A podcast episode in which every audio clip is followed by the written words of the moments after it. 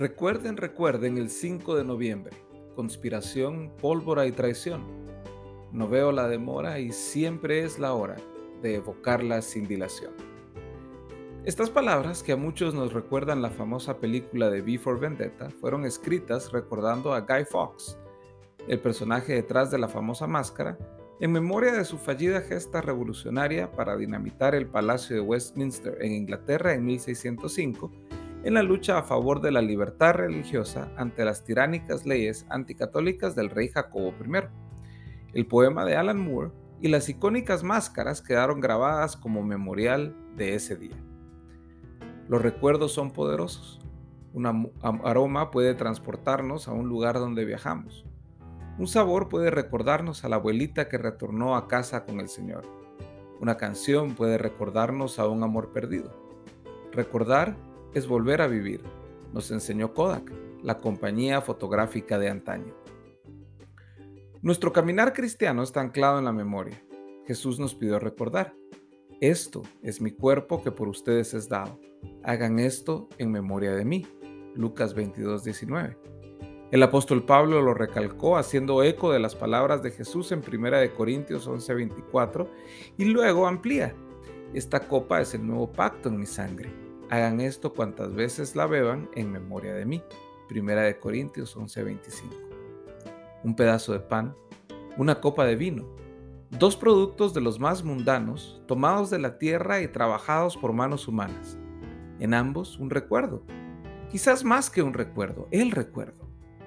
Y Pablo nos enseña que no es un recuerdo pasivo, es memoria, es proclamación, es espera porque todas las veces que coman este pan y beban esta copa, proclaman la muerte del Señor hasta que Él venga.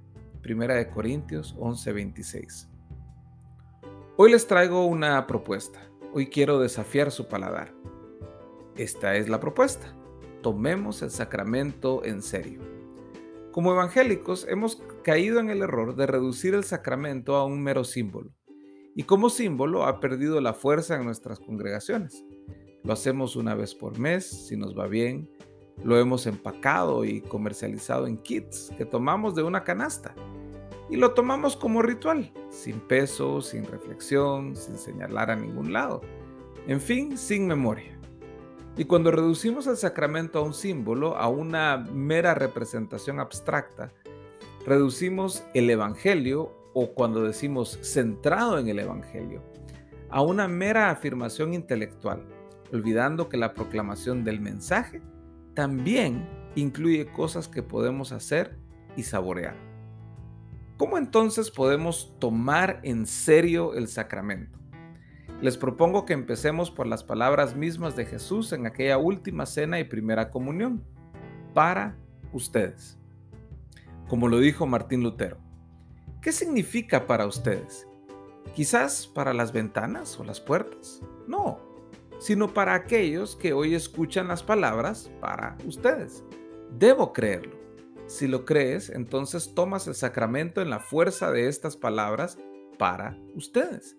Marca únicamente estas palabras, porque las palabras para ustedes hacen al diablo más hostil a nosotros. Él nos dice, mi querido, no debes creer este para ustedes. ¿Qué tiene que ver contigo? Bebe en casa y disfruta la vida este sacramento no tiene nada que ver contigo, pero es este ustedes el que nos importa, igual que en el bautismo. Aquel que cree y es bautizado será salvo. Así es aquí también por ustedes. Entonces, tomen nota y aprendan bien estas palabras. El beneficio es dado para ustedes, derramada para ustedes. ¿Por qué vas al sacramento? Yo voy porque es un cuerpo y una sangre que es dado y derramada para mí. Por eso voy. Estas palabras del Señor para ustedes pesan. Pesan porque nos recuerdan y nos invitan y nos empujan. ¿Qué nos recuerdan? Nos recuerdan que el Señor Jesús vino y dio su vida para el perdón de nuestros pecados. Y quizás lo que más nos cuesta es esto, por nuestros pecados. O sea, en la cruz está la razón la causa y el propósito por el cual vino Jesús, por nuestra culpa y para nuestra salvación. La mesa es la anamnesis de eso. La mesa es el recuerdo siempre presente de esa realidad. Y en ese recuerdo no cabe la arrogancia teológica y doctrinal, no caben las tribus. En esa mesa cabe únicamente un pedazo de pan y una copa de vino. Y en ambos, cuando nos reunimos a tomarlos, está con nosotros Jesús y allí su amor. Y en su amor, la máxima posibilidad de unidad que podemos tener como cristianos. La copa de bendición que bendecimos no es la participación en la sangre de Cristo. El pan que partimos no es la participación en el cuerpo de Cristo. Puesto que el pan es uno, nosotros, que somos muchos, somos un cuerpo, porque todos participamos de aquel mismo pan. Primera de Corintios 10, 16 y 17. Entonces ustedes, como escogidos de Dios, santos y amados, revístanse de tierna compasión, bondad, humildad, mansedumbre y paciencia, soportándose unos a otros y perdonándose unos a otros si alguien tiene queja contra otro. Como Cristo los perdonó, así también háganlo ustedes. Sobre todas estas cosas, vístanse de amor, que es el vínculo de la unidad. Colosenses 3, 12 y 14.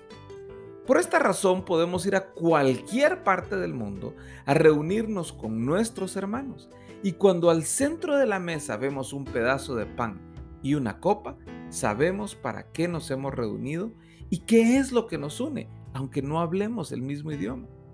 Por eso, cada vez que juntos en la congregación participamos de la mesa, no solo cumplimos con un ritual, nos recordamos los unos a los otros por qué estamos allí y nos reafirmamos unos a otros por qué estamos juntos en esto. Pero, ¿qué es esto?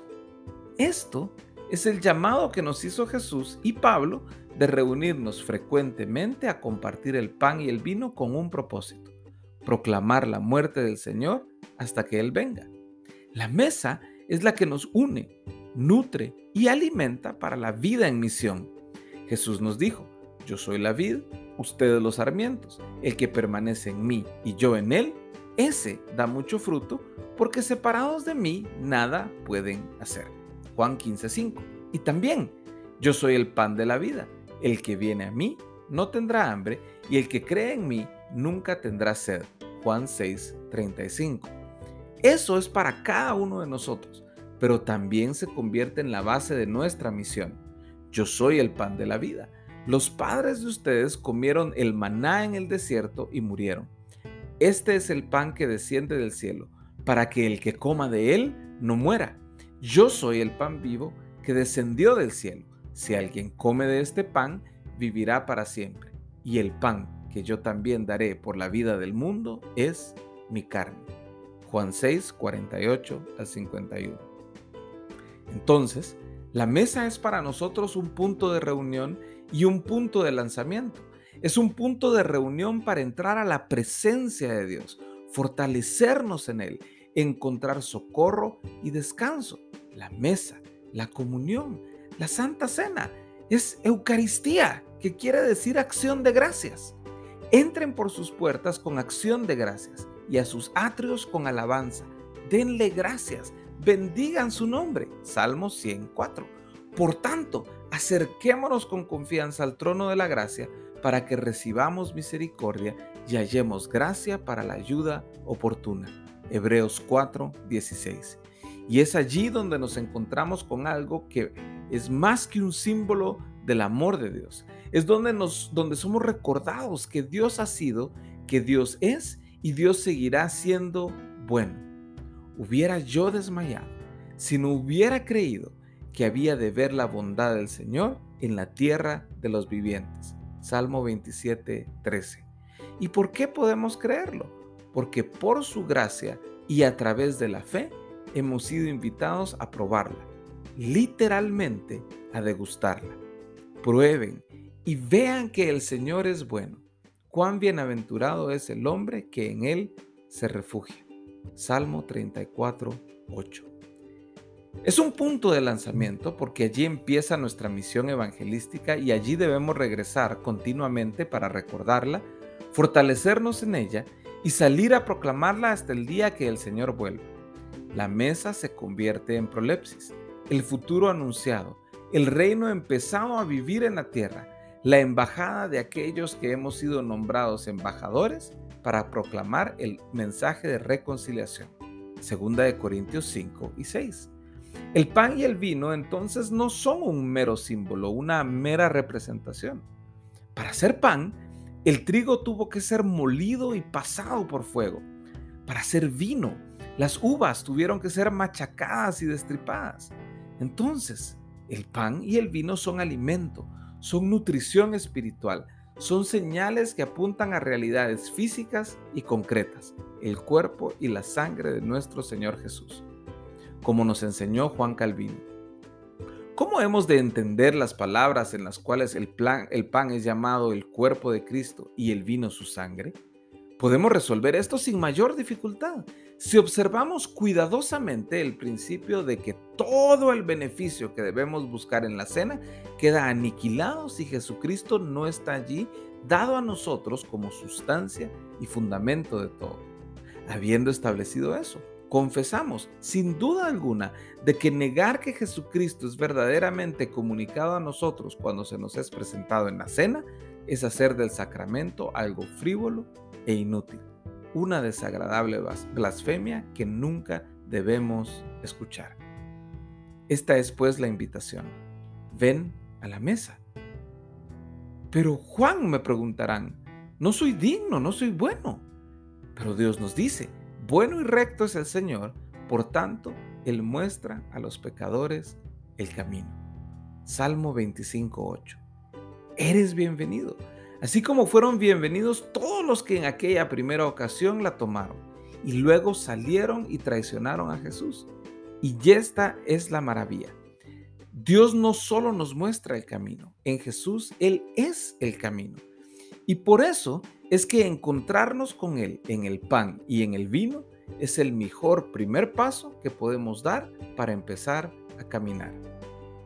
Y con esto les dejo un hermoso misterio más picando en el área, como decimos. Nosotros, ustedes y yo, la iglesia, somos el cuerpo de Cristo dado como regalo para la vida del mundo. Por eso el recuerdo continuo y el futuro hecho presente con el que nos encontramos en la mesa. Por lo pronto, vayan a, a, sus casas, reúnan a sus familias y con las palabras de institución que nos dejó el Señor, sírvanles la cena. O reúnanse con su grupo y participen juntos del cuerpo y la sangre de nuestro Señor. En sus congregaciones, vean a sus lados. Y en el espíritu de las palabras de Enrique V que escribió Shakespeare, este es el día de San Crispín. El que sobreviva a este día y vuelva sano y salvo a su casa, se izará sobre las puntas de los pies cuando se mencione esta fecha y se crecerá por encima de sí mismo.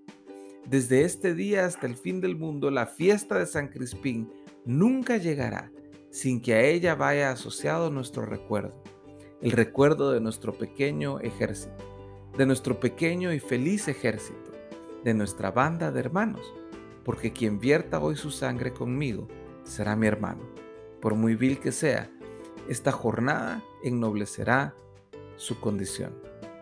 Recuerden a aquel quien según Hebreos 2.11 no se avergüenza de llamarnos hermanos. Y recuerden que estamos juntos en misión por la causa de Él, quien dio su cuerpo y sangre para el perdón de nuestros pecados.